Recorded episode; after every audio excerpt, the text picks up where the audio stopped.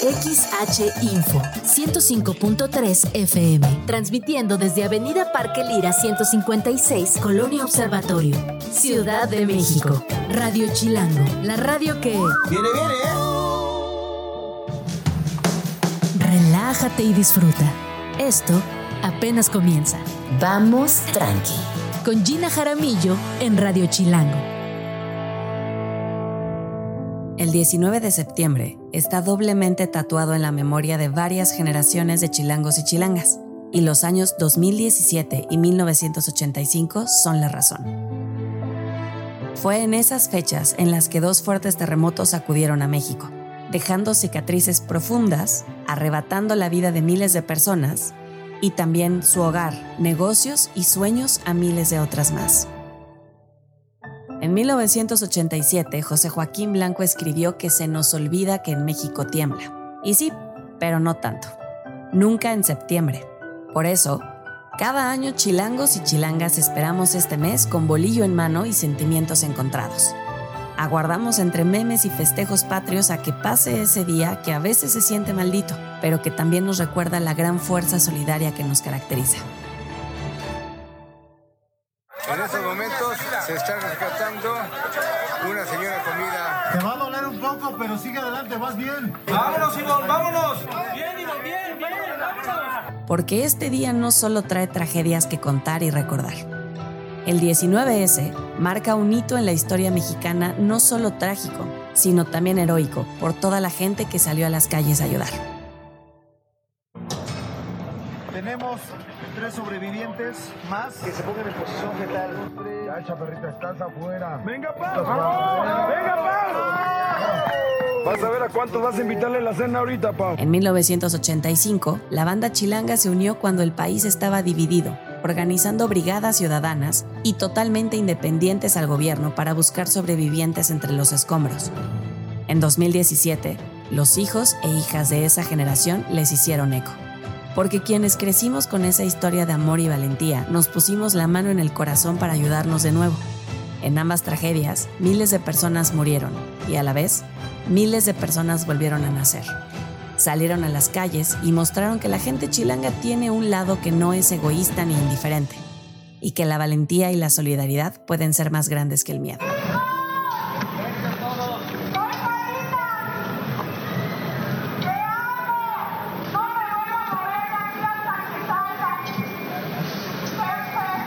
Este 19 de septiembre, en Vamos Tranqui, nombramos a todas las víctimas de esos terremotos, pero también a cada una de las personas que habitan la ciudad y que siempre están dispuestas a dar la mano, el pie, el cuerpo y el alma entera por el otro, sea chilango o no.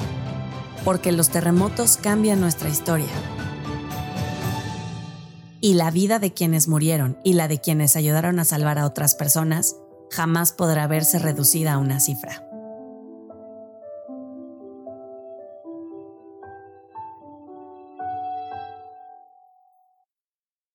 Muy buenos días, son las 11 con 16 minutos. Mi nombre es Gina Jaramillo y les saludo eh, con mucho gusto después de este mega simulacro en la Ciudad de México.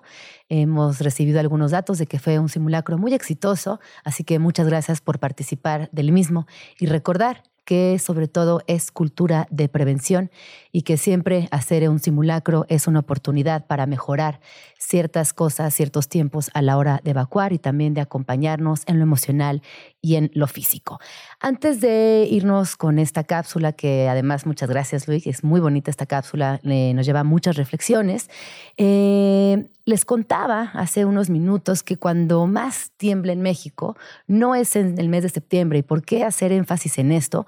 Porque a veces eh, el simple hecho de escuchar que es septiembre, nos lleva a imaginarnos cosas, pero voy a compartir ciertos datos porque es muy interesante. Fíjense que hay eh, un registro muy puntual de todos los sismos eh, registrados en México desde 1900.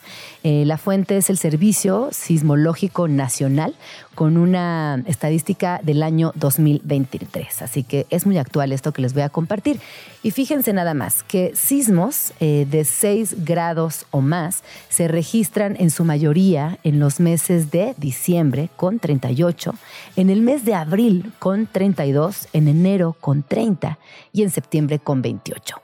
Mientras que sismos de 7 grados o más tenemos en el registro histórico, 12 en el mes de diciembre, 12 en el mes de septiembre y de ahí ya el siguiente es en 10 en el mes de junio. Así que bueno, es una realidad, no sabemos por qué tiembla fuerte en septiembre, pero sí, eh, según esta estadística eh, publicada por los Servicios de Sismológico Nacional, sí es una realidad.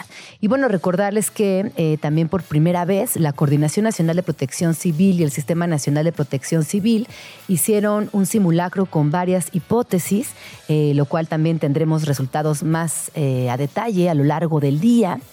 Eh, y también eh, siempre estar, obviamente, alerta, siempre estar muy receptivos, entender que también es una realidad que, los, que, donde, que donde se dan los temblores más fuertes son en los epicentros, de la, la mayor parte de estos se ubican en la costa del Océano Pacífico, a lo largo de Jalisco, Colima, Michoacán, Guerrero y Chiapas lo que convierte a la región centro y sur del país en una región especialmente vulnerable. ¿Y a cuánto nos toca vivir en riesgos de, sismo de alta magnitud? Pues bueno, somos más de 39 millones de personas quienes estamos expuestas a sismos severos en el país. Y repito, esta información es importante compartirla, tenerla eh, presente, sobre todo para poder accionar, poder eh, estar alerta, tener eh, preparado en casa algunas cosas. Ya sabemos que se nos hace un recordatorio firme de tener una mochila con documentos y otras pertenencias importantes, em, repasar constantemente las rutas de evacuación en casa, en el colegio, en la oficina. Eh, y sabemos también que eh, todo esto, si pareciera a veces que es repetitivo, abona mucho en caso de cualquier emergencia. Vamos a escuchar una cápsula de prevención y nos vamos a un corte y regresamos para entrar en tema y vamos tranqui. Recuerda siempre participar en los simulacros que se programen en la zona en la que vives. Tómate un rato para planear y digitaliza todos tus documentos personales, por lo menos los más importantes, como tu INE, pasaporte, escrituras de tu casa o departamento, la factura de tu coche, tu póliza de seguro, número de seguridad social y datos de tus cuentas bancarias, así como identificaciones de tu familia y de quienes viven contigo. Guarda esa información en un USB que se encuentre siempre entre los objetos que cargas contigo día con día, así como en una mochila de seguridad que siempre esté disponible en la entrada de tu casa y en la que guardes también una batería externa para cargar tus dispositivos móviles. Tu mochila de seguridad ideal debe contener siempre duplicados de las llaves de tu casa y la de familiares cercanos, una linterna con pilas, un poco de dinero en efectivo, agua embotellada, un abrelatas manual, papel higiénico y cualquier artículo personal básico, una radio con pilas, equipo básico de primeros auxilios, un silbato y una lista de tus contactos para emergencia. Acuerda con tus seres queridos un punto de encuentro al que puedan llegar siempre que se encuentren en una situación que les haya dejado sin comunicación. No olvides revisar tu casa o departamento periódicamente. Enfócate específicamente en buscar hundimientos, desplomes, grietas y fisuras en los muros, piso y techo. Vamos tranqui, vamos con prevención. Vamos tranqui. Regresamos.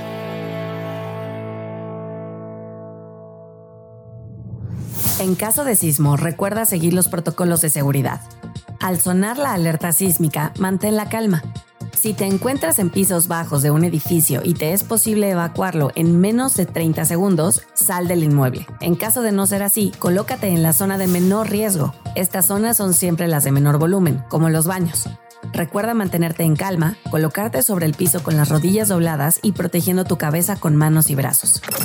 Si puedes salir y tienes tiempo, apaga interruptores de luz, cierra llaves de paso, de agua y de gas. Sin importar si durante el sismo estás fuera o dentro de un edificio o casa, recuerda siempre buscar una zona segura, alejada de ventanas, muebles, espejos, postes de luz u otros objetos pesados que puedan caer. Recuerda nunca correr, gritar ni empujar. Si estás con niños o niñas, personas de la tercera edad o con alguna discapacidad, ayúdales a replegarse o mantenerse de pie en la zona de menor riesgo. Asimismo, durante el sismo no hagas uso de los elevadores. Vamos tranqui, vamos con prevención. Son las 11 con 27 minutos, ya estamos aquí de regreso en Vamos Tranqui. Hay un tema fundamental eh, que durante los sismos y cualquier emergencia, a veces desde nuestro adultocentrismo, desde, nuestra eh, cotidianidad adulta, no tenemos las herramientas o simplemente no nos damos el momento para acompañar a las infancias desde un lugar preciso, emocionalmente hablando, de contención física, pero también recuerden que lo que sucede en la infancia muchas veces o casi siempre nos impacta a lo largo de nuestra existencia. El día de hoy me acompaña Rocío Rodríguez Cardoso ella es psicoterapeuta especialista en habilidades emocionales y relacionales, terapia de psicomotricidad relacional y psicoterapia de arte con mirada sistémica. Es directora fundadora de Centro ABEC con más de 29 años de experiencia clínica en psicoterapia relacional aquí en la Ciudad de México. Rocío, bienvenida, ¿cómo estás? Hola, mi Gina, pues muy agradecida de la invitación. No, pues yo tenía muchas ganas de platicar contigo. Yo siempre tengo muchas ganas de platicar contigo, pero eh, fundamentalmente pensando que en un día como hoy, si bien nos van nuestras niñas, niños, niñas, están en el colegio, ahí tendrán el acompañamiento y ciertas indicaciones. Pero es verdad que saliendo de la escuela, o si bien no están en la escuela desde este momento, ya tienen muchas preguntas, tienen muchas dudas. Emocionalmente yo he notado cierta fragilidad, por lo menos en mis hijas, en momentos de, pues, de sismo o de eh, alguna, algún tipo de simulacro. Hablemos de las habilidades socioemocionales y la importancia de educar a nuestros peques con herramientas de autorregulación. ¿Por qué esto es importante? A mí me parece esto como una parte fundamental en el desarrollo de los niños. Así como educarle a la parte cognitiva, la parte emocional, esto es como una columna vertebral para la vida.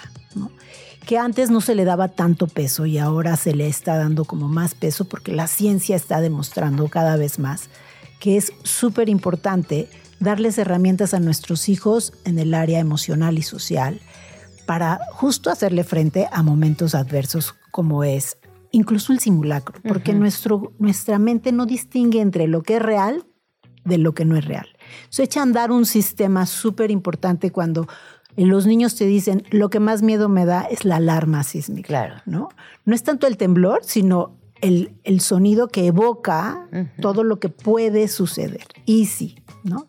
Y si se cae mi casa, y si mis papás se mueren, y si me muero. O sea, todos estos pensamientos que rumeamos, que no están basados en la nada, ¿no? Si hablas con un suizo o con alguien de otra, de otra, de otro país que no vive en los temblores, les cuesta trabajo entender la historia que tenemos con esto. Y que a veces pensamos que únicamente son ideas, pensamientos o conceptos que las personas adultas tenemos, pero quienes estamos en contacto eh, constante con infancia sabemos que estas personas de menor edad también tienen esos pensamientos negativos, esos medios, esas ansiedades, esas angustias. Claro, porque antes tal vez los que vivimos el, el, temblor del 85 lo platicábamos, pero ahora de, a partir del 17 que, que sucedió, y que los niños ya tienen esta experiencia también, lo entienden, ¿no? Lo entienden y lo vivieron y lo traen en su piel, en sus células, el miedo a que pase una tragedia. ¿Qué palabras eh, nos recomendarías para ser asertivas, personas asertivas a la hora de contener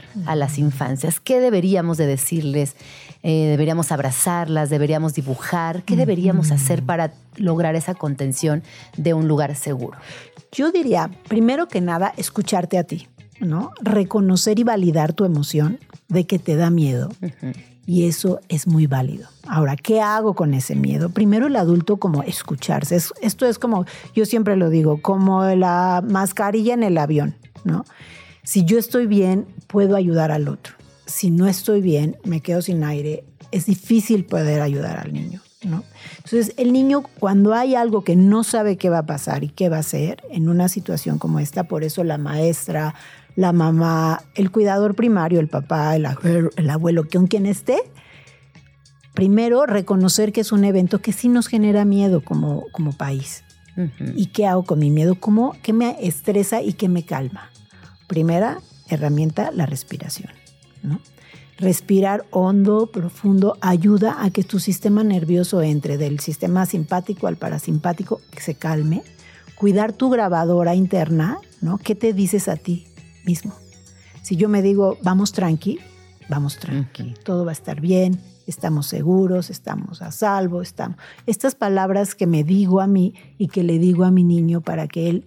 Yo digo que los adultos funcionamos como un contenedor, ¿sabes? Como, como este contenedor que valido tu miedo y lo, lo, lo sostengo y te acompaño para darte calma. Del miedo a la calma hay que trabajarlo para que todo eso pase por todo su cuerpo y pueda actuar en consecuencia. ¿Qué siento, qué pienso y qué hago? Ese es como nuestro triangulito. ¿Qué siento, qué pienso y qué hago? Ok. Ok. Eh, en el caso de entrar en un momento donde el pánico nos está rebasando, ¿cómo, cómo tranquilizar a, esa pequeña persona, a ese niño, esa niña, esa niña que siente de verdad mucho pánico y que incluso tiene pesadillas, que no duerme, que pasan días y consecuentemente regresa al simulacro, a la alerta sísmica, al, temblor en sí mismo. Yo creo que ahí ya, o sea, esto es importantísimo. Como el cortisol es la hormona del estrés. que está bien y es sana tenerla en estos momentos de, de, estrés, ¿no? De que si tiembla o que si el simulacro, porque pienso, actúo y, y siento lo correspondiente al evento, ¿sabes? Pero si esto se es mantenido en el tiempo, esto sí es tóxico. Entonces sí puede generar algo, enfermedades psicosomáticas, ¿no? Ahí hay que pedir ayuda. Cuando la frecuencia y la intensidad de, la, de cualquier emoción, de que se la vive enojado, de que se la vive triste, de que se la vive con miedo o con ansiedad, hay que pedir ayuda para que la amígdala, que es nuestra alarma interna, pueda llegar a su lugar otra vez y pueda este niño también tener alegrías, O sea, como que yo siempre digo, es como un piano, las emociones, hay que tocar todas las teclas. No está bien no enojarse, no está bien no sentir miedo. Lo sano es sentir todas las emociones a su medida. A veces, eh, muchas madres, padres, cuidadores principales encontramos en la fantasía una herramienta o un vehículo para explicar ciertas cosas. Esa es una pregunta que nos están haciendo en Twitter. ¿Tú recomiendas explicar los temblores, alguna emergencia con fantasía? Con fantasía es como muy amplio, ¿no? Como decir, es que vino el duende del temblor. Ah, no. No, yo, yo creo que yo soy pro de la verdad, sí, ¿no? Y que los también, niños ¿eh? entienden. O sea, claro, la fantasía ayuda y, es natural en los niños, ¿no? Por eso Disney es millonario, claro. Pero, sí creo que es que en estos momentos lo más sano es decir la verdad, ¿no? Es como, como decir la verdad ayuda a acomodar mejor las cosas. Claro. Em, y luego, por ejemplo, aquí nos dicen que en varios colegios proponen, eh, una vez que ha pasado alguna emergencia, dibujarlo. Si tú también mm. consideras que esto valida las emociones o que ayuda a empatizar. Claro. Darle salida a esto que estaban diciendo en la, en la cápsula, ¿no? Como dar salida sin cono, sin temblores y sin sismos, creo que darle cauce a nuestras emociones es muy sano a veces guardamos, guardamos, guardamos hasta que explotamos, ¿no? Entonces, claro, a través del movimiento, el deporte tiene muchísima BNDF, que son como cosas del, cerebro que nos ayudan a poder darle cauce a mis emociones. Por eso después de un buen ejercicio dices, ay, qué, difícil llegar y levantarme temprano y hacerlo, pero vez que lo hice, hay mucho placer porque sale todo este estrés. También también todo el arte. El arte también te ayuda a expresar, dibujar, no solo dibujar, sino también amasar, construir. Hay niños que son más físicos, hay niños que son más artísticos, pero darle cauce y darle espacio a cómo me siento es muy sano. Oye, tú cuando hablabas de las herramientas, de educar a nuestros hijos con herramientas de autorregulación, ¿A qué te refieres exactamente con esto, Chio? Para quienes somos mamás estamos muy alejadas del lenguaje psicológico. ¿Qué es exactamente o qué sería exactamente esto? Ok. Pues las habilidades socioemocionales tienen autoconocimiento. ¿Qué tanto me conozco? ¿Qué me da miedo? ¿Qué me da enojo? ¿Qué me da tristeza? ¿Qué me ilusiona? ¿Qué me da alegría? ¿Qué me gusta? ¿Qué no me gusta? Creo que eso como ser humano es una tarea, pues, ¿no? De, de quién soy, me gusta. Primero sería eso, mi primer paso, ¿no? El autoconocimiento. Cuando me conozco y sé que, que me desregula, qué persona me pone mal, ¿no? Si mi cuñado, mi cuñada, mi ex, mi ex, ¿no? Mi compañerita del salón, ¿no? sí. Tal, o mi jefe, ¿no? Cuando tú detectas quién te quién te desregula. Es un poco como también los, los berrinches de los hijos, ya no se llaman berrinches, ahora se llama desregulación, ¿no? Cuando salgo de mi centro, que es muy humano, es muy humano, pero a medida que me conozco y digo, ay, esto me, o sea, el simulacro me desregula, ¿no? ¿Por qué? Pues porque le doy un espacio a decir, no, pues es que mi mamá y es que yo en el 85 viví esto y en el 17 esto y luego me dijeron que era simulacro y si tembló, o sea, todo esto me conozco, yo soy yo y mis vínculos y mis experiencias. Y en función de esto puedo regularme. ¿Cómo me desregulo? y luego vuelvo a mi centro. Claro. ¿no? Entonces, como esta parte que te incomoda, la observas y luego retomas, ¿no? Como exacto, asumo. Asumo esa incomodidad, eso que me está desregulando. Exacto. Y luego digo, bueno, esto es mío, esto no es mío. ¿No? Ese es su problema, no mío. Pero eso también es difícil, ¿no? Como llegar a decir, bueno, esa es bronca de aquel y no mía, también tiene su. Pero ¿qué te generó a ti? Claro, claro. Exacto. Claro. Eso es súper lindo en, las, en los patrones de relación, ¿no? Poder asumir y decir, bueno, todos tenemos un porcentaje de crecimiento, no, de, no solo de, responsabilidad, pero si lo vemos como esto que decían, ¿no? O sea, ¿cómo podemos ver el sismo hoy como un acto de valentía y solidaridad? Pero también fue una tragedia, ¿no? Para quienes perdieron personas, o sea, sí es difícil, pero darle la vuelta pues tiene que ver con todo un tema de resiliencia. Entonces, eh, tenemos el autoconocimiento, ¿qué me desregula? ¿Qué, otra dirías? Yo diría de habilidades socioemocionales, ok, entonces una es ¿Qué tanto te conoces? ¿Qué tanto te regulas o cómo te, cuánto te tardas en regularte? ¿no? Otra es la toma de decisiones. ¿no? Wow. Ajá. Esto que decíamos de yo ya tengo la maleta, tal, ¿no? Y la tengo para no usarla. Ojalá, es como el seguro, ¿no? Lo compras para no usarlo. Sí, sí, sí. Pero me da tranquilidad, que te da paz. ¿no? Y en las tomas de decisiones en momentos difíciles y en momentos no difíciles. Claro. También, ¿cómo decido? Sí, sí, sí. Y otra es también la conciencia social, ¿no? ¿Qué hago yo por otros? Y otra es la perseverancia. ¿No? O sea, qué tanto soy perseverante en algún proyecto, en lo que yo quiero, ¿no? En las ilusiones, en mis objetivos. En mis objetivos, tanto familiares como laborales, como físicos, ¿no? Entonces, bueno, esas son como básicamente las cinco eh, habilidades socioemocionales que ahora las escuelas se están preocupando, lo cual me parece maravilloso. esto de resetear la educación. Sí, claro. No, y como dices, ¿no? De construir desde un punto de vista social, un punto de vista colectivo, eh, esto que hago por mí lo hago por los demás, que no me gusta que me hagan, que yo haría y demás. Pero bueno, ya para ir cerrando, ¿cómo podemos eh, prepararnos de forma continua con nuestras infancias? Es decir, no esperar a que llegue la emergencia, no esperar a que haya un día simbólico para abrir la conversación. O sea, ¿cómo podemos prepararnos en el día a día, que nos digas tres cositas que podemos hacer desde casa para siempre estar alerta y con la, con la apertura al diálogo ya. Ya, esa, a darle su lugar a las emociones, ¿no? Sobre todo. Que yo creo que a veces hasta como adultos nos falla el darle lugar a las emociones de la otra persona, que dices, bueno, no está exagerando, esta persona lo está sintiendo así y es válido. Sí, es válido.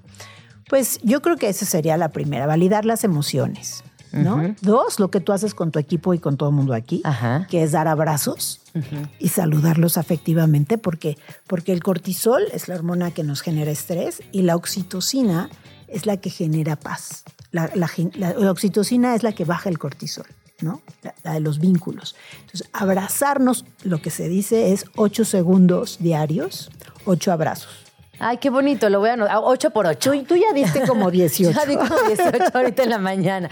Es que me gustó mucho abrazarla. Sí. y fíjate que esto ha sido como algo nuevo en neurociencias que se ha descubierto, ¿no? En, culturas que no tocan tanto. Oye, pero, ajá, es lo que te iba a decir, porque fíjate, mi hermano que vivió en Estados Unidos muchísimos años, eh, él, me, comentaba que incluso por reglas de la oficina no puedes saludar de beso y abrazo a tus colegas. Imagínate con la gente con la que estás chambeando, resolviendo cosas, eh, generando proyectos, haciendo muchas cosas en equipo y no, no, o sea, como por norma dentro de la oficina no se vale saludar de beso y tampoco abrazarse. Es una norma. Me parece súper, súper delicado. Pero es cultural. Es cultural, pero hoy, hoy tuvimos una junta en una escuela antier y era un poco como el viernes, que era es que este niño necesita que lo toques para poner atención, por ejemplo, ¿no? Nosotros, niños que tienen trastorno de déficit de atención, funcionan mejor en vez de que le estés gritando Javier, Javier, o sea, si vas y lo tocas, es muy probable que su atención incremente. Entonces la maestra decía, sí, yo sé, pero no me dejan tocar ahora ya a los niños, ¿no? Entonces teníamos que pedir permiso a los papás, que no van a demandar porque le toque lo, o sea, cositas Sí, así sí, que dices, sí. qué triste, pero el contacto humano Es fundamental. es fundamental y nos calma. Es impresionante como un buen abrazo puede regularme, ¿no? Somos seres de, de relación. Ajá. Entonces, sí, por eso creo que es muy importante abrazarnos, escucharnos. ¿Y qué otra cosa? Dar masaje Dar también, el masaje, masaje en la nochecita. ajá. También compensar, ¿no? Decir, bueno, esto pasó, pero también esto pasó. O sea, esto negativo o esto desagradable, noticias desagradables, hablarlas. Y también las noticias agradables. ¿Qué fue lo que más te gustó del Sí. día de hoy? Eso es muy ¿Y bonito. ¿Qué fue lo que no te gustó? Sí. ¿No? Sí. Dar, no, no, no, no, lo que no te gustó no lo digas, ¿no? O sea, sí, también ocurre. Hablarlo, es muy importante. Oye, ahorita regresando como al tema, nos están mandando varias preguntas en redes sociales. Ahorita regresamos con esto, pero no quiero que se me pase. Ok. Nos preguntan, soy maestra de kinder, eh, si ya estoy en el sismo, ya está temblando, ¿hay algo que no deba hacer o decirles? O sea, en ese instante, en ese momento. Yo sí, yo sí creo que, que no pierdas la calma, que no te desregules. Y yo creo que entre más seguridad y confianza transmitas, es lo mejor. Es como Claro. cuando alguien se muere, la gente es muy imprudente, ¿no? Y dice cosas que no debe decir. No sé si esa es su pregunta, ajá. pero esto de decir... No, su pregunta en realidad es como el manejo de grupo. En el manejo de grupo con creo que... primera infancia. Exacto. Escuchar y contener. Eres un contenedor y lo estás haciendo bien, reforzar qué bien lo estás haciendo. Entiendo que tengas miedo, ahorita lo hablamos, ¿no? Siempre hacia, hacia contener, contener y, y después validar y acomodar lo que vaya sintiendo cada chiquito. Claro. ¿no? Luego por aquí nos preguntan qué, qué sucede si una, un niño tiene ataque de pánico durante un sismo. ¿Qué debo hacer? Creo que poco hablamos de los ataques de pánico en la infancia. Pero ay, cada vez hay más. A ver, platícame de eso, porque para mí los ataques de pánico era como algo que le pasaba a mis tías, como unas señoras que sonaban, no, como que eran muy lejanos los ataques de pánico. Y ahora que yo soy adulta y estoy muy cerca de personas con ataques de pánico, me doy cuenta que quizás es algo de lo que a mí nunca se me habló, no sé si se me escondió o simplemente no era tan frecuente. Yo creo. Y ahora en las infancias me dices que también se presenta. Se está presentando cada vez más ansiedad y depresión en niños y adolescentes. ¿Y qué lo antes de tocar este tema, quiero Sí. como también señalar que yo soy fan de los maestros. Me parecen unos contenedores máximo. maravillosos Sí. y que yo creo que más que darle consejos, ellos saben perfecto lo Claro. que tienen que hacer y qué no tienen que hacer. Y eso por un lado. Por otro lado, eh, sí, los ataques de pánico es cuando hay un grado de ansiedad muy alto. Porque ¿cómo lo diferenciamos de que alguien esté llorando mucho, que esté gritando, que esté descolocado? Ajá. O sea, ¿cómo, cómo diferenciar de este momento Ajá. de, des- de estar muy descolocado a que ese es un ataque de pánico? Exacto. El, el ataque de pánico tiene taquiapnea, ¿no? Sientes que el corazón se te sale. eh, y, y- y taquicardia, taquiapnea, o sea, no puedo respirar y mi corazón va muy rápido y también pienso que no va a parar. Hay un pensamiento de que me voy a morir y me Ok. da mucho miedo. Ok. Entonces, él es como muy particular y muy alto. A veces se confunde y hay muchas niñas que no me dio un ataque de pánico y no, nada más se asustó. Claro. Pero entonces ahí hay que ver y validar y saber qué va a pasar. Lo mejor que podemos hacer es decirle, contenerla de que va a pasar. Hay que respirar y es normal lo que estás viviendo y va a terminar. Ujú. Entonces ayudarle justo con la respiración. La respiración es así como maravillosa en saber respirar, porque todo el mundo te dice, no, pues claro, si no estaría muerto, pero saber respirar profundamente, sostener y exhalar es todo un arte Claro, sí, que sí, creo sí. que ponerle foco también la atención estamos viviendo momentos en donde tanta estimulación nos dispersa entonces Ok. cuando tú estás al 100% con el otro y le dices está bien yo aquí estoy contigo no estás solo va a pasar se va calmando y poco a poco sale y después se va atendiendo, ¿no? Porque los ataques de pánico, pues con cierta frecuencia, hay que analizar la intensidad Que lo de la detona, frecuencia, claro. que lo detona, todo el disparador es importante. Oye, pues a mí me, me, me queda también esto pendiente, no se nos va a dar tiempo en dos minutitos, entender por qué ahora la ansiedad y la depresión eh, son más constantes o se hacen más presentes en las nuevas generaciones de, de peques. Pues mira que hay bastante información ahorita que es la era digital, Ajá. ¿no? Como todo tiene que ser inmediato.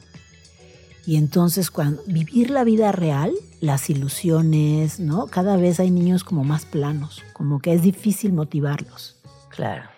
Entonces, pues lo que se está sugiriendo es que va para atrás tanta pantalla. Sí, Va sí. para atrás la inmediatez, va para Sí. atrás. Oye, no, pues incluso este, no Steve Jobs, ¿cómo se llama el de Macintosh? Se me olvidó, aquí sóplenme, por favor. Eh, Steve Jobs, no, Steve Jobs no, No. el otro, este... Bueno, es, No, el otro, el de Macintosh, ¿cómo se llama? Eh, ay, no puede ser que se me olvidó. Bueno, el punto es que eh, Steve Jobs, de Steve Jobs, de entrada Jobs. Steve Jobs, él ay, cuando vivía en vida no permitía que sus hijas estuvieran en contacto con la tecnología. Por algo. Eh, entonces me parece que es importante también tomarlo en consideración, porque si una persona que dedica toda su vida al desarrollo tecnológico nos está diciendo que por ahí no es, pues capaz que por ahí no es. Obviamente, chido, que no podemos eh, No. eh, prohibir las pantallas. Pero igual lo mismo Bill Gates, lo mismo Bill Gates, eh, él también eh, ha dado varias pláticas y conferencias desde su fundación donde él propone alejar en la medida de lo posible a las infancias de las pantallas. Y tú nos lo estás confirmando el día de hoy. Sí, como yo digo, todo moderación, ¿no? O sea, nada con exceso y poco a poco. No hay prisa. No hay prisa. ¿no? Porque tu hijo esté metido en un iPad, sino la vida sucediendo de lo concreto a lo abstracto. Y sí va a llegar. El mundo digital es maravilloso, nos acerca muchísimo, nos ahorra mucho tiempo. Hay como muchas, muchas ventajas. Pero como todo, es como darle un coche, pues no Claro. todavía neurobiológicamente. todo hay edad. Ajá. Exacto. Y haz de cuenta que todo eso sucede aquí, en la corteza Sí. prefrontal. Ajá. Entonces hay que darle tiempo a que madure para poder regularse, porque no La lo ves en los videos, No, así, "Ay, no no, puede ser", claro, la frustración también que, que de por Sí. sí es difícil. Si como una persona adulta es muy difícil lidiar con la, la frustración. Exacto. Ahora con todos los estímulos en las infancias, pues también. Es una, adicción, carga genera extra. una adicción muy Sí. fuerte. Entonces, pues nos solitos nos ponemos los pies cuando los ponemos frente a una pantalla tanto. ¿no? Claro. O sea, hay que cuidar los tiempos. Hay que cuidar los tiempos. Pues con esto nos, nos vamos. eh, que de ir como, pues sí, cuidando los tiempos de la vida, de lo concreto a lo abstracto y entender también como madres, padres, cuidadores que, que los tiempos de las personas adultas no son los mismos tiempos de las infancias y que hay que tomarnos el- lo que sea necesario, las horas, los minutos, los días, los años que sean necesarios para acompañarles y abrazarles y contenerles. Y no hay nada más lindo que jugar con ellos, ¿no? O sea, de verdad la creatividad. A mí me encantan los de preescolar. Yo soy fan de los de preescolar. Porque tienen una creatividad y entonces ahí de verdad sumergirte con los niños y jugar, eso genera mucha conexión y mucha estructura. Ay. Chio, pues tendrás que regresar pronto para que hablemos de la importancia del juego, de la imaginación y de lo lúdico en la infancia. Yo Por favor, feliz. porque es un temazo que también, eh, fíjate que en varias mesas de trabajo eh, ha salido recientemente y constantemente y con un cruce de inteligencia artificial. En fin, ya hablaremos de eso. Eh, ¿Dónde te podemos seguir, Chio? A mí en Centro AVEC, en Instagram y en Facebook. Y pues sí. Ahí están las redes. En Instagram es arroba centro-avec o arroba rocío avec. Muchísimas gracias, Chio, por haber venido, por darnos estos, estos tips tan necesarios, importantes. Radio Chilango. ¿Qué hacer después de un sismo? Si no evacuaste el edificio en el que te encontrabas durante el sismo, no intentes hacerlo de inmediato. Espera unos minutos hasta confirmar que no hay réplicas que puedan poner en riesgo la estabilidad del inmueble. En caso de haber logrado evacuar, no regreses a él inmediatamente. Si el edificio presenta daños estructurales, solicita una revisión a las autoridades de tu localidad antes de volver a ingresar. Si cuentas con capacitación, ayuda a quienes se encuentran en crisis a tu alrededor. Evita usar tu teléfono, de modo que las líneas y servicios no se saturen. Si no cuentas con electricidad y estás en un ambiente oscuro, evita iluminar el espacio con velas, pues podrías ocasionar un accidente. Siempre opta por linternas de pilas. Espera indicaciones del personal operativo de emergencias. Vamos tranqui, vamos con prevención. Son las 11 con 57 minutos. Estamos muy cerquita del mediodía y únicamente recordarles que el día de hoy en Vamos Tranqui quisimos hacer un programa sí dedicado en casi en su totalidad a lo que sucede durante los sismos, aquellos temas que a veces no tomamos tanto en cuenta o que simplemente pasan inadvertidos por la prisa, eh, porque tenemos que cubrir cierta cuota de simulacros o de tiempos y demás, pero hay detalles que son fundamentales para el funcionamiento de nuestra sociedad. Ya hablamos de infancias, lo importante que es acompañar no solo a la primera infancia, sino a, las adolescencias en, momentos como hoy, en simulacros, en sismos, en, en otras situaciones de crisis. Y fíjense nada más, una nueva investigación revela que de los 2.340 inmuebles históricos afectados por los terremotos de 2017, más de 600 están abandonados y sin recursos financieros para su restauración, lo cual de entrada me parece gravísimo y esta investigación se llama Patrimonio en Ruinas a seis años de los sismos de 2017. Y para contarnos acerca de esta investigación están sus autoras en línea, Carmen García Bermejo, y es periodista cultural con tres décadas de trayectoria profesional, autora del libro 25 infamias culturales y también está por aquí Telma Gómez Durán. Ella es periodista y coautora de la investigación. Bienvenidas chicas, ¿cómo están? Muy bien. Muy bien, muchas gracias Gina. Eh, pues me gustaría que empezáramos eh, por algo muy fundamental, que nos cuenten cómo es que decidieron iniciar esta investigación y qué es lo que han descubierto hasta el día de hoy.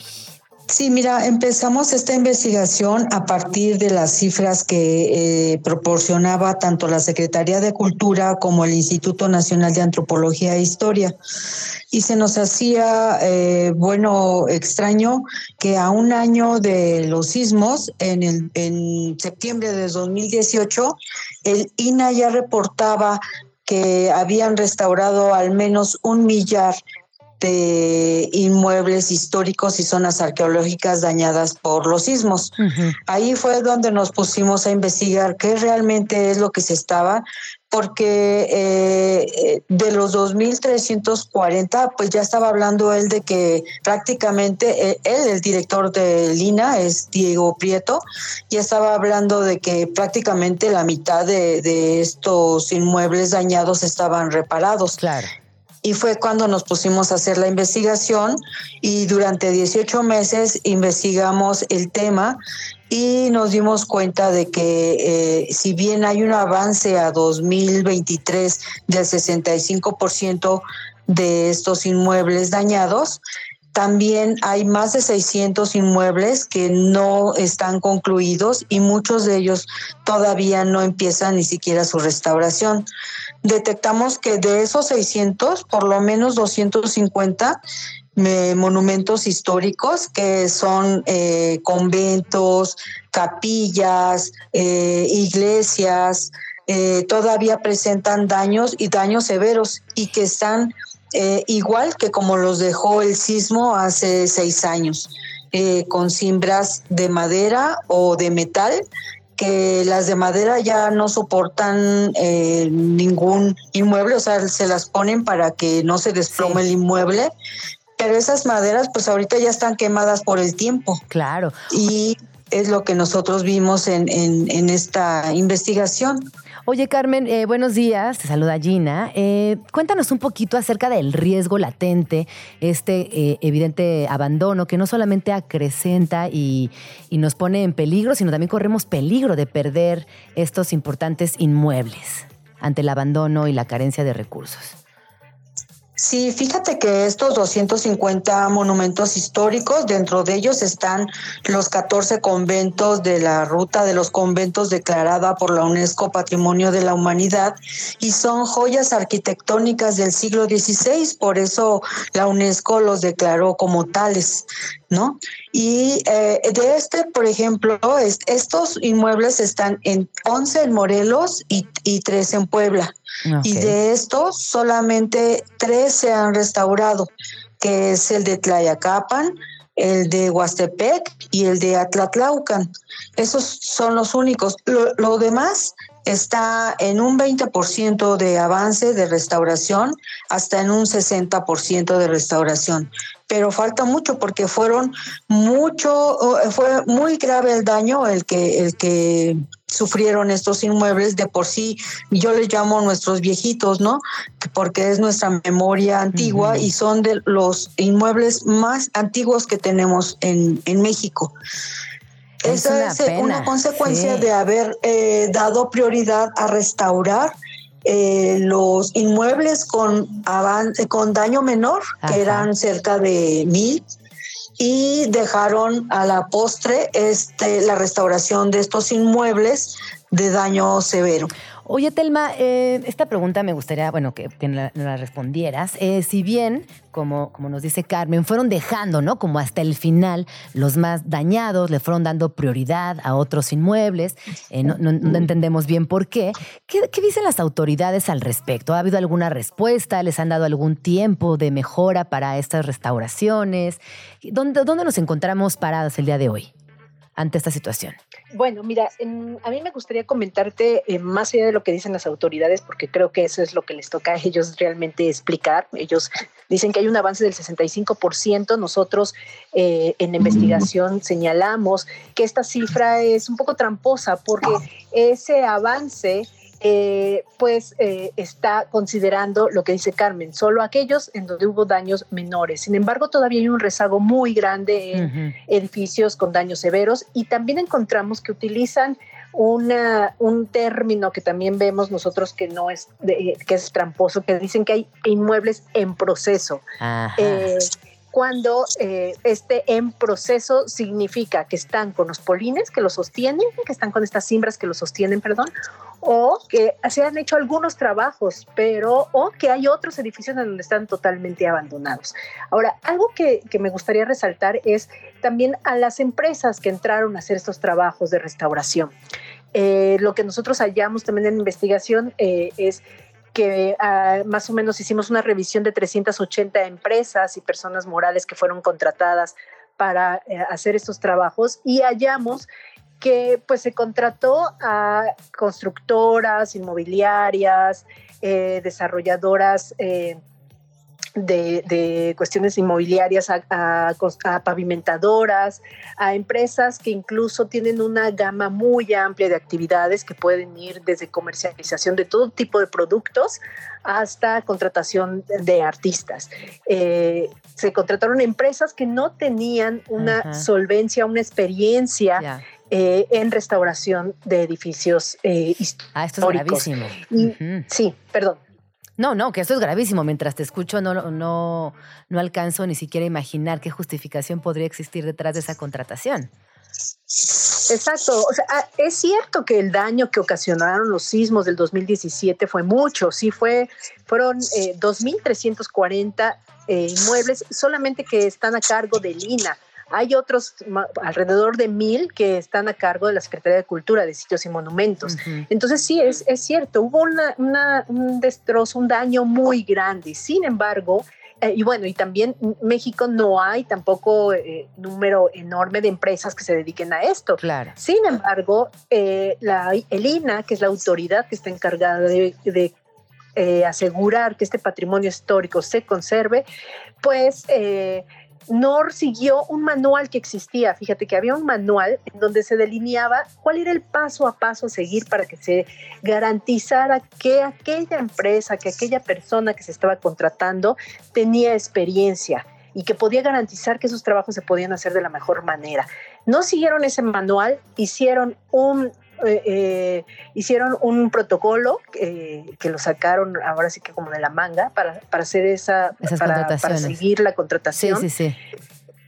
Y pues el resultado es que, que hay varias decenas de empresas que pues dieron una oportunidad de negocio, que entraron y que fueron contratadas para hacer eso. Esa es una de las cosas que, que, van a encontrar quienes se acerquen a la lectura de esta investigación que hemos estado publicando en estos días. Oye, y por cierto, aprovechemos para que nos digas dónde podemos consultar esta investigación y saber más al respecto, por favor. Claro que sí, pueden consultarla en la página de, Quinto Elemento Lab, que es quintoelab.org. Y por cierto, hoy publicamos un texto dedicado al tema del seguro, el seguro que actualmente tiene el patrimonio histórico. Y nosotros lo que encontramos es que en 2017 el INA tenía contratado un seguro eh, con Banorte, un seguro que le permitió tener eh, alrededor de 3.500 millones de pesos para realizar eh, restauraciones de varios de estos edificios que se dañaron eh, en ese entonces, en el 2017. Sin embargo, ese seguro se terminó en 2018. Durante unos años se contrató un seguro que no incluía eh, una cobertura para terremoto, incluía mm, para otras cosas, pero para terremoto no.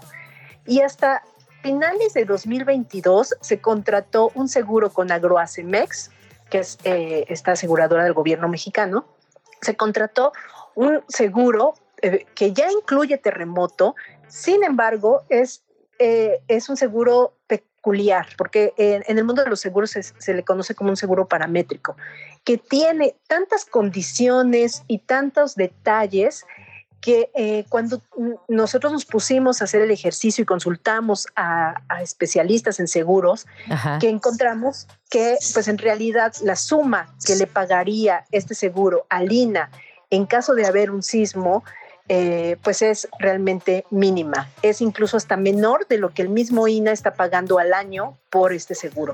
y es un seguro que estará vigente hasta el 2024. Bueno, pues si quieren adentrarse en esta investigación, eh, saber un poco más, incluso entrar en contacto con Carmen o con Telma, lo pueden hacer directamente en quintoelab.org. Y eh, pues muchísimas gracias por su tiempo. Eh, les recuerdo que pueden encontrar a Telma en arroba Telma Gómez Dura y a Carmen como arroba o r k y d y a Muchísimas gracias, chicas. Muchísimas gracias por su tiempo y también eh, felicidades por esta investigación. Muchas gracias, Gina. Hablemos pronto. Gracias. Gracias. Escríbenos en Twitter o Twitter o X o X o como le quieras llamar. Arroba Jim Jaramillo y arroba chilango.com. Usa el hashtag Vamos Tranqui. En la Ciudad de México siempre tiembla. De hecho, aquí siempre ha temblado, incluso desde antes de que esta tierra fuera conocida como la Ciudad de México. ¿Te has preguntado antes cómo le hacían los aztecas con las constantes sacudidas telúricas? Existen evidencias de que en épocas prehispánicas ocurrieron fuertes sismos que los pueblos originarios asociaban al dios azteca Tepoyolotl.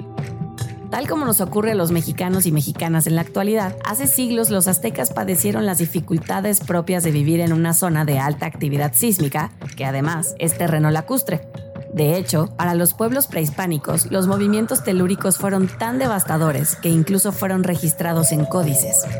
Además, algunas viejas investigaciones apuntan a que la cultura azteca incluso tenía un dios asociado a los sismos. El documento histórico que narra con más claridad la forma en que nuestros antepasados padecieron los sismos es el Códice Telenario Remensis. Se trata de un documento que data del siglo VI, cuya autoría se desconoce, sin embargo, por las representaciones pictóricas que contiene, es posible inferir que fue elaborado por artistas de origen náhuatl. Este códice contiene el registro de siglos de acontecimientos históricos para el pueblo azteca, incluidas sus opiniones sobre los conquistadores españoles.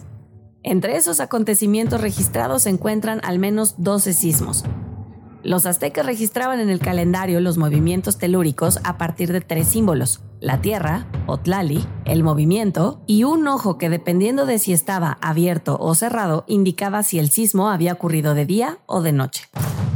Pero ¿cómo se explicaban los aztecas los movimientos de la tierra?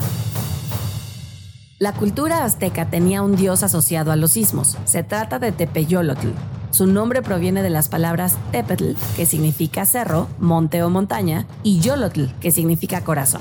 Así, se trata del dios del corazón de la montaña. A este dios se le representaba como un jaguar que portaba consigo un espejo humeante. Por ello, se cree que era una manifestación de Tezcatlipoca, el dios supremo de los aztecas. Se trataba de un dios que regalaba bienes al pueblo, pero que también se los quitaba y los castigaba. Los aztecas consideraban a Tepeyolotl como un jaguar dentro del corazón de las montañas. Para ellos, el rugido de ese jaguar creaba un eco o reverberación de la voz que retumbaba en la montaña y hacía vibrar la tierra. Por otro lado, por su forma de jaguar, Tepeyolotl también se asociaba a las tormentas, cuyos truenos también eran comparados con un rugido. Así, en algunas comunidades prehispánicas se le consideraba como un símbolo de fertilidad por la relación entre las lluvias y las cosechas. La historia de este dios azteca funciona como prueba perfecta de que esa comunidad prehispánica sufrió los sismos tanto como nosotros. En Tepeyolotl buscaban explicaciones para el movimiento de la tierra de la misma forma que nosotros tratamos de explicarnos por qué siempre tenemos miedo a que tiemble cada bendito septiembre. Esto es una adaptación de un texto de Edgar Segura publicado en chilango.com. Son las 12 con 17 minutos. Ay, pues qué interesante estuvo esta cápsula. Creo que es una pregunta que muchísimas personas que vivimos aquí en la Ciudad de México nos hacemos constantemente. Así que escucharon, pueden revisar el texto completo en www.chilango.com.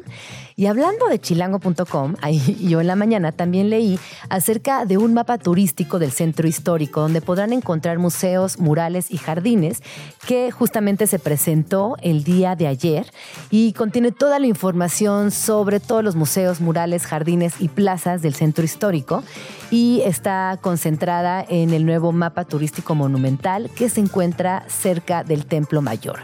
¿Por qué es importante y por qué es una gran noticia que exista este mapa? Porque es típico que llegamos al centro histórico, no sabemos para dónde movernos o vamos con un, único objetivo y a veces nos sobra tiempo o nos damos cuenta que ya estando ahí tenemos energía para recorrer muchísimo más espacios. Así que, bueno, desde eh, el día de ayer, el coordinador general de la Autoridad del Centro Histórico, José Manuel Oropesa, inauguró este mapa de gran formato, que además es el primero en su tipo y bueno, estuvo acompañado de otras personalidades eh, que fueron parte de este proyecto. Y principalmente lo que permitirá este mapa es ubicarnos en los principales atractivos de la capital del país. Además, eh, también nos indicará horarios, rutas, incluye 73 museos, 12 teatros, 31 espacios y edificios con murales, 39 plazas y jardines y 52 templos con belleza arquitectónica, valor histórico y valor cultural. Así que bueno, les cuento de nuevo que el mapa se encuentra en la calle de República de Guatemala, a espaldas de la Catedral Metropolitana y muy cerca del Templo Mayor. Y eh, pues eh, básicamente está en pleno corredor turístico y creo que tiene pues muchas ventajas para quienes visitemos el centro histórico. Así que ahora ya saben, si van eh, al centro, fíjense eh, qué otros lugares quieren visitar, pueden hacerlo y sin duda tendrán una experiencia muchísimo más completa. Radio Chilango. Y como bien les hemos platicado a lo largo de este programa, hoy hemos tratado de abordar eh, la importancia del sismo, qué hacer, qué no hacer, cómo recuperarnos emocionalmente y satisfactoriamente lo antes posible, pero también cómo integrar las emociones desde las infancias, eh, eh, personas en la tercera edad. Y hay un punto fundamental y muy importante que son las personas con discapacidad, sin duda, las más vulnerables en sismos. Y el día de hoy me acompaña Laura Bermejo, es asambleísta del Consejo para Prevenir y Eliminar la Discriminación la Ciudad de México, COPRED, y presidenta de Libre Acceso AC. Bienvenida, Laura, ¿cómo estás? Gina, muchas gracias por estar acá en Radio Chilango. Contenta de la invitación y que hablemos de un tema tan importante. Em, empecemos como por lo fundamental. ¿Por qué continuamente invisibilizamos a personas eh, que, digamos, no, no pueden acceder a los espacios tan rápido. Léase infancias, léase personas eh, de la tercera edad, léase personas con discapacidad invisibilizamos la diversidad y la diferencia, ¿no? El que es diferente a mí o es en esta perspectiva del individualismo no abordado desde una comunidad. La discapacidad es un tema y no lo veamos como trauma, que nos puede pasar a cualquiera por el hecho de ser personas. O sea, no tenemos una factura de que jamás vas a pasar por una condición de discapacidad, ¿no? Incluso puede ser temporal. Y es por eso que trabajamos desde el libre acceso en pensarte, si yo estuviera en ese supuesto, ¿qué necesito? Pues necesito la accesibilidad para garantizar que pueda ejercer las actividades de la vida diaria con y sin discapacidad.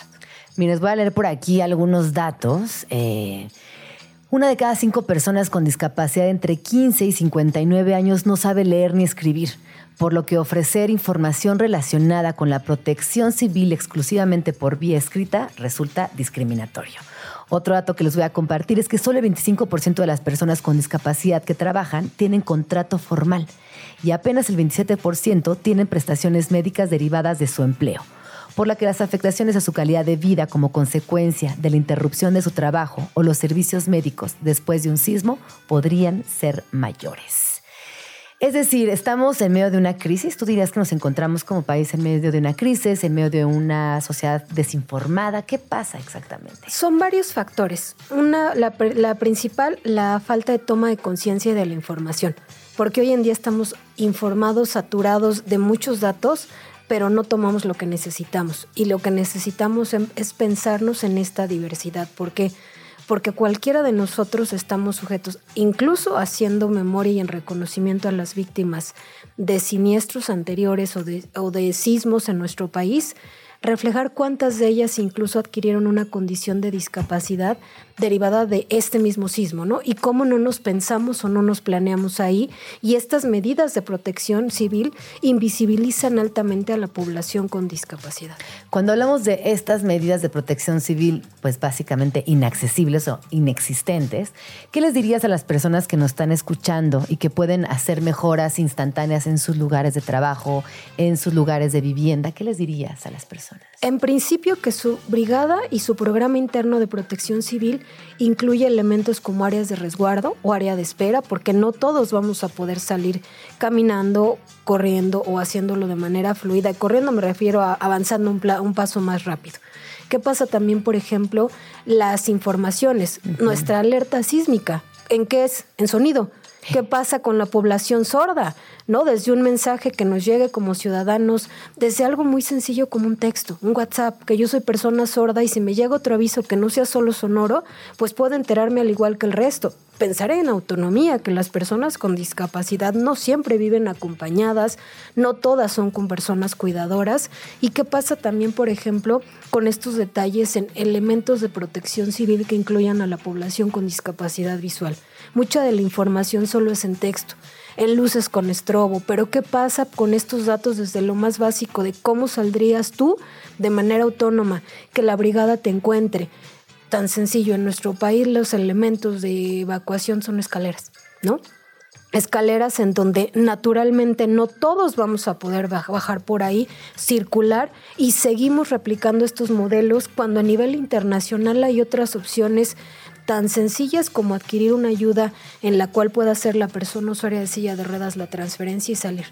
Simplemente seguimos manejando esta perspectiva de donde dejemos a la persona con discapacidad y salgamos todos. Sigue siendo una práctica. Que, que es terrible que es terrible porque es básicamente dejarla. Oye, tenemos que ir al corte eh, rápidamente, Laura, y ahorita que regresemos me, me, gustaría que nos pusieras en contexto global, porque tú acabas de decir, aquí en México hacemos tal cosa. Y me gustaría que nos empaparas un poquito de qué está pasando a nivel global y cómo podemos mejorar nuestras prácticas. Son las 12.25, regresamos. Vamos tranqui. A un corte comercial. Ya volvemos. Radio Chilango, la radio que... Viene, viene, ¿eh? Ahí viene la cuarta transformación, con este ritmo que está sabrosón, unidos en una revolución que mi México lindo merece hoy. Ay, a la izquierda toma el corazón. Vete, vete, es la cuarta T. Vete, vete, es la cuarta T. Vete, es la cuarta transformación, porque México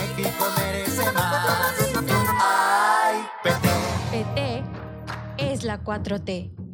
Escucha, esto no es un noticiero. El programa para entender de forma rápida y sencilla las tendencias actuales y los eventos a nivel social y político nacional. Conducido por Nacho Lozano, por el 105.3 de FM, Radio Chilango. La radio que... Viene, viene, ¿eh? Y ahora ya nada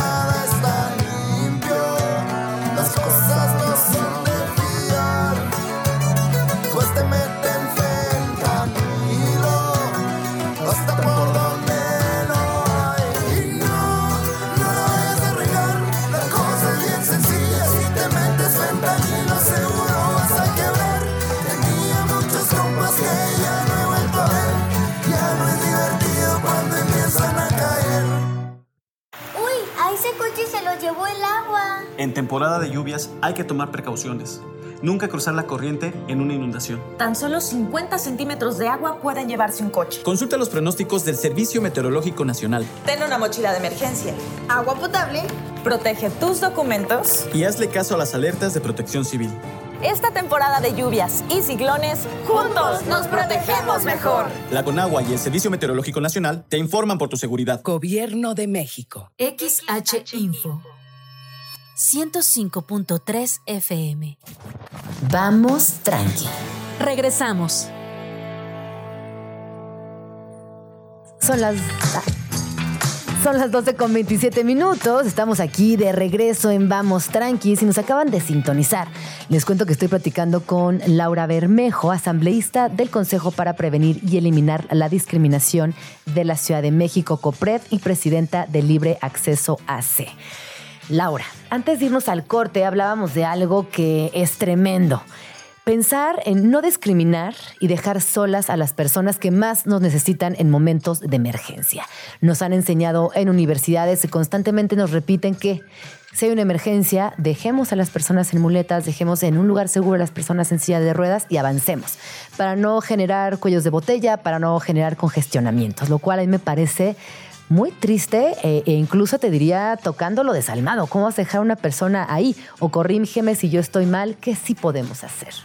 En principio, desafortunadamente es una práctica que tiene años de aplicación. Ah, es una indicación. Exacto, y eso incluso estuvo regulado en algún momento en la normatividad mexicana, que eso es altamente discriminatorio y es pensar que tenemos un valor distinto quienes viven con una discapacidad. Esto te esperas para salvarnos los otros.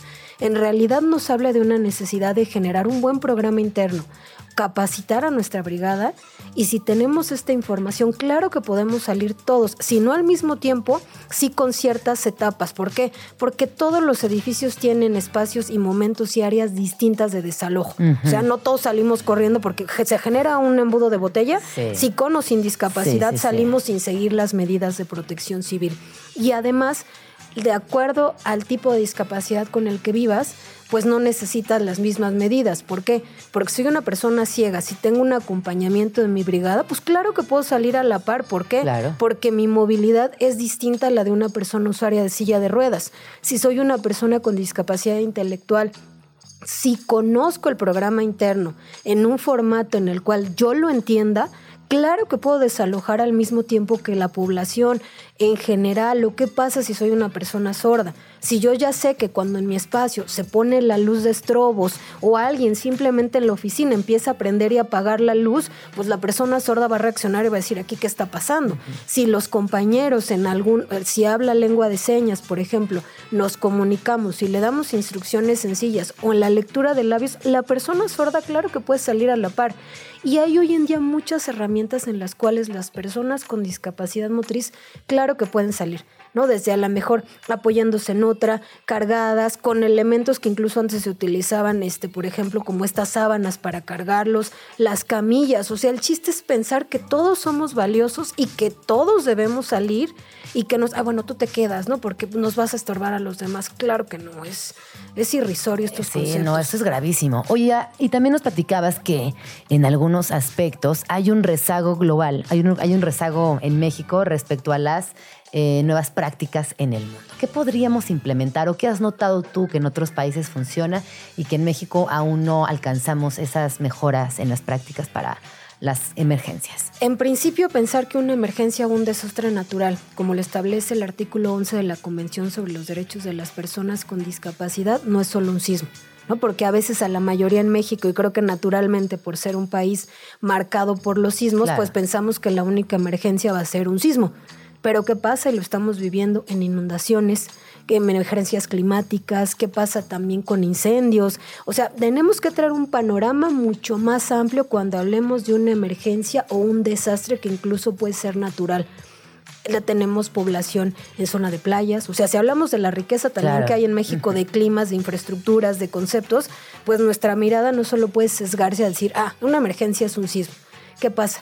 Informarnos, capacitarnos, pensar cómo vamos a desalojar incluso a la persona con discapacidad, posiblemente a distintos tiempos, pero que todos salgamos. Y hay un lema muy utilizado que dice que nadie se quede atrás.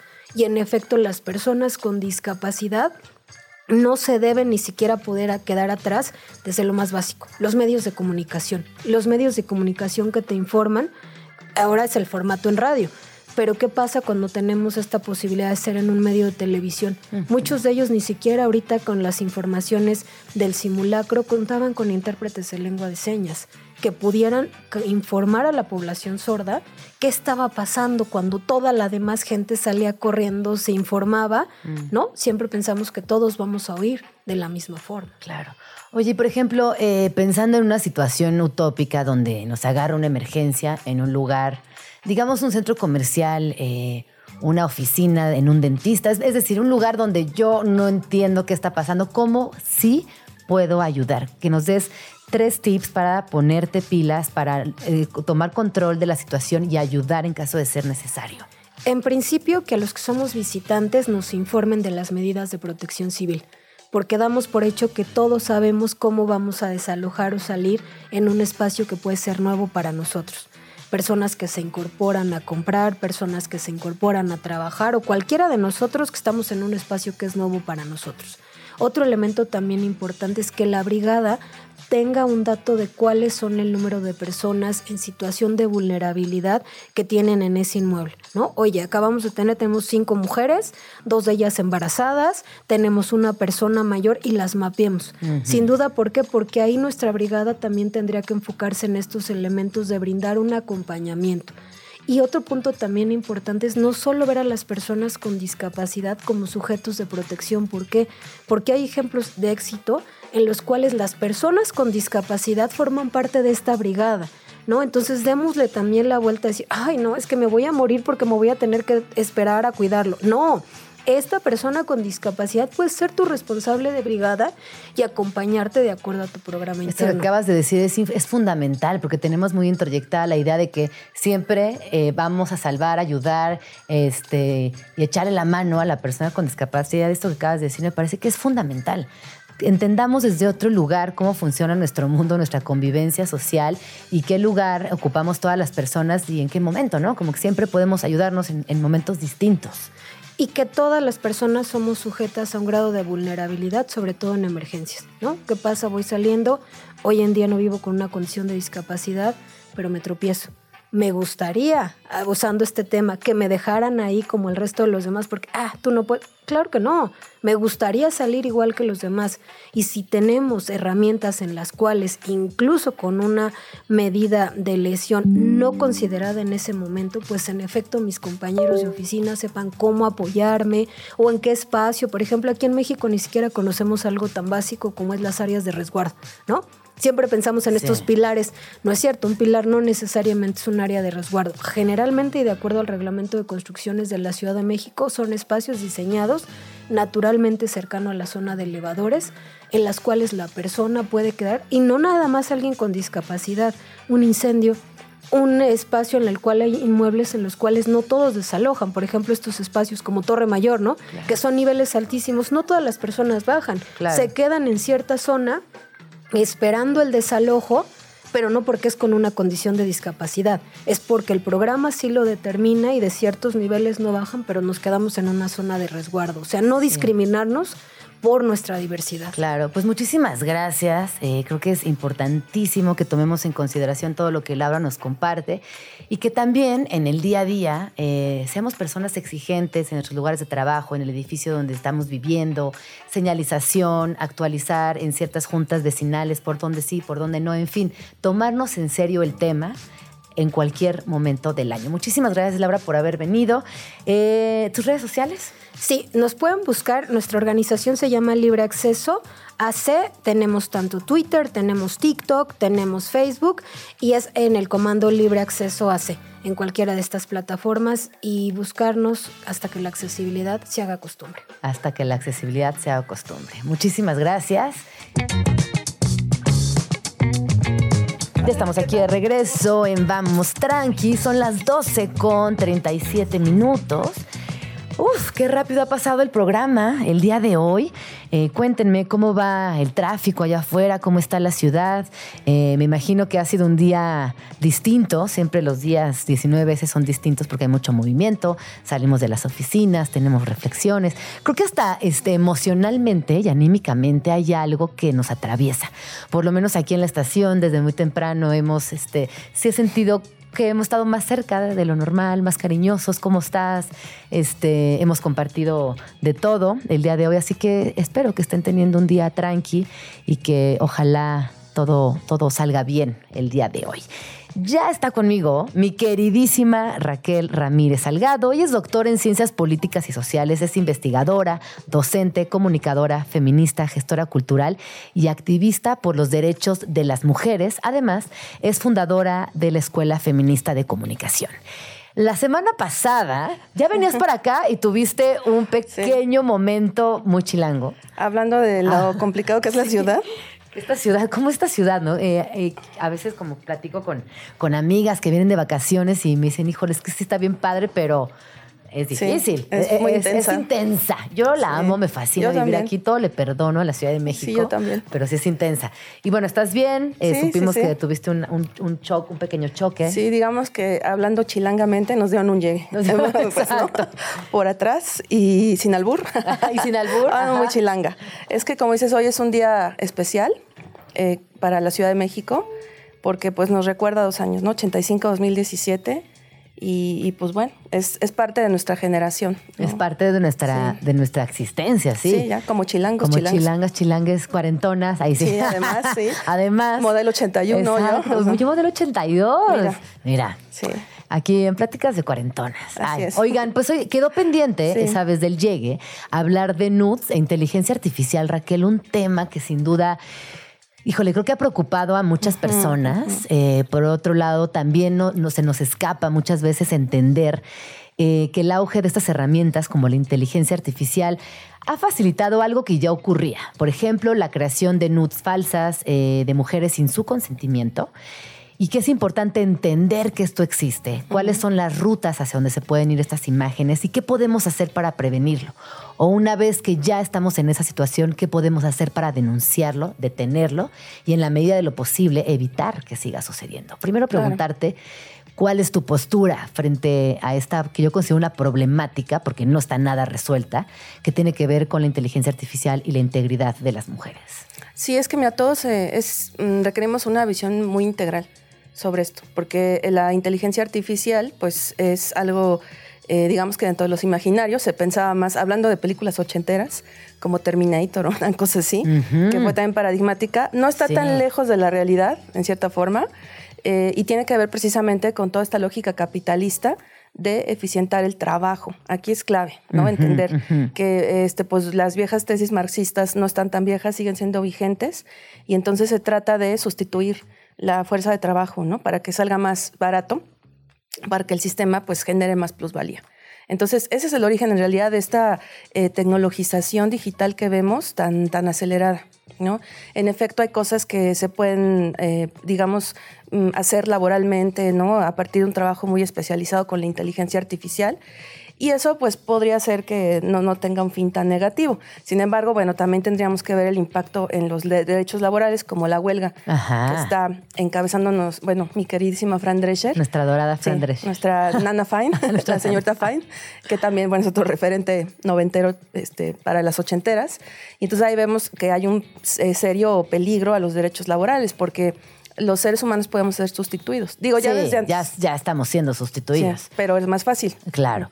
Pero aquí, fíjate que la parte laboral, eh, tristemente, eh, pues como que la, la alcanzo a leer, creo que todavía podemos alcanzar a meter ciertas regulaciones, leyes. Esta huelga es el claro ejemplo de que no va a ser tan fácil, o al menos va, van a haber obstáculos para que se logre.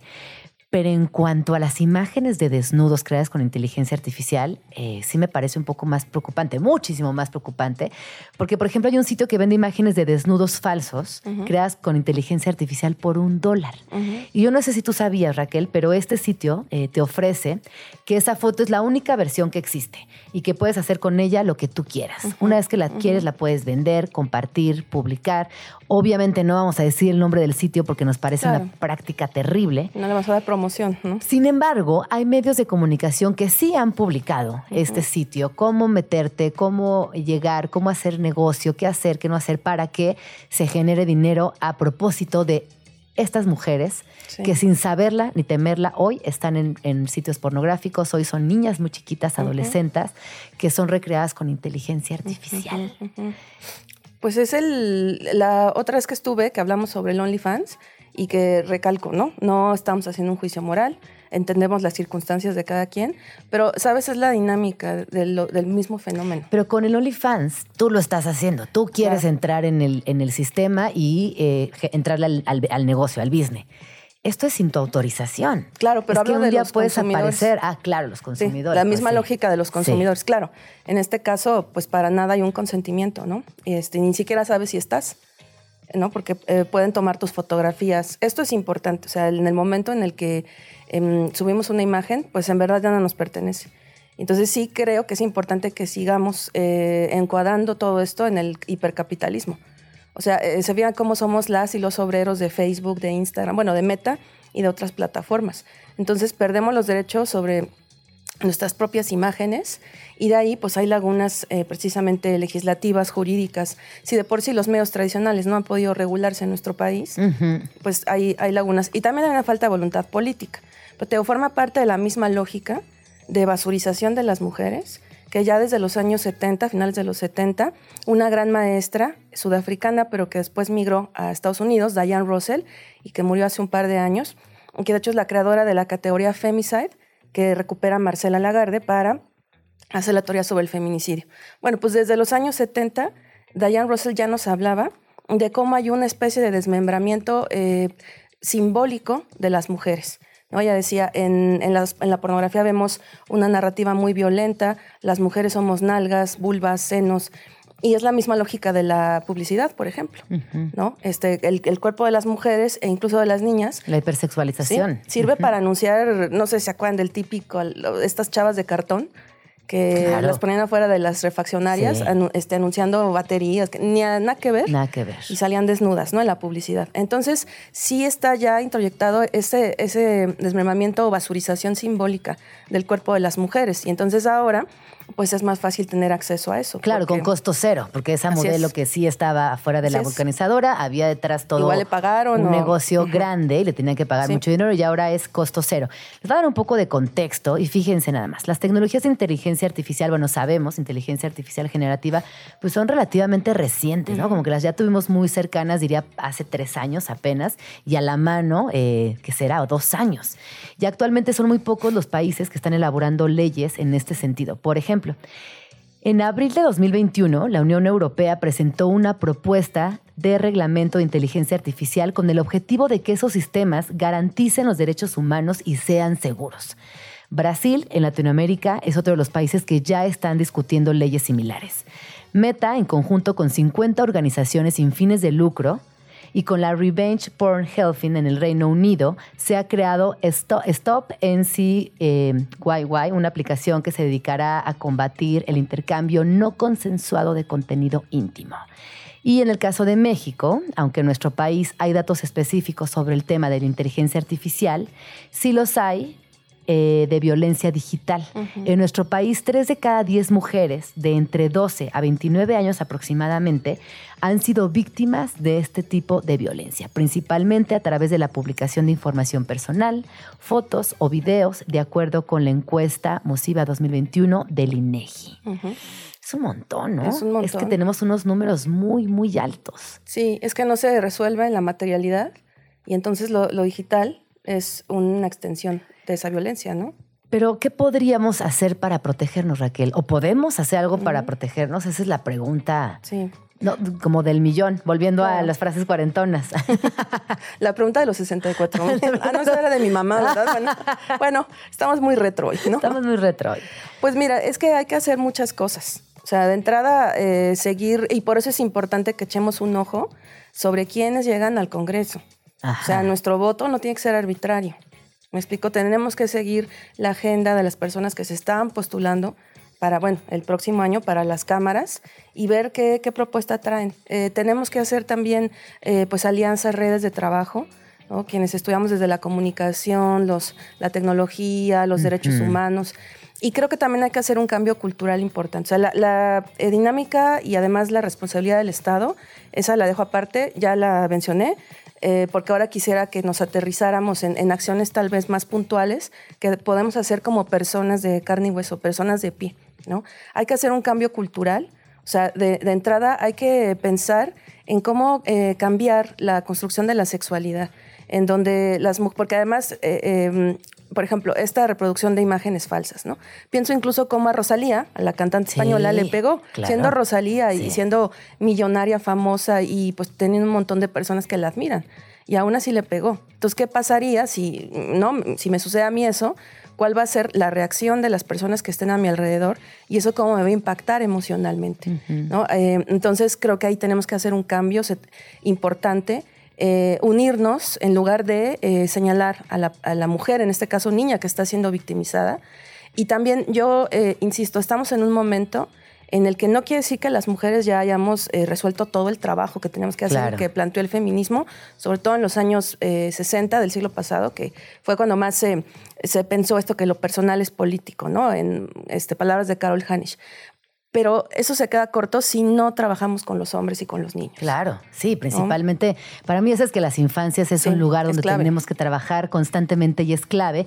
Y también eh, nos están poniendo aquí en nuestras redes sociales que la ley Olimpia sí nos protege en estos casos. Eh, es, es un poco ambiguo porque eh, en realidad no es un contenido, eh, ¿sabes? Ni, Sí. ni consentido, ni es real en términos de que eh, pues no eres tú quien aparece, no es tu cuerpo. O sea, vamos a, a- a puntualizar esto de la ley Olimpia, ¿no? Que es que es importante.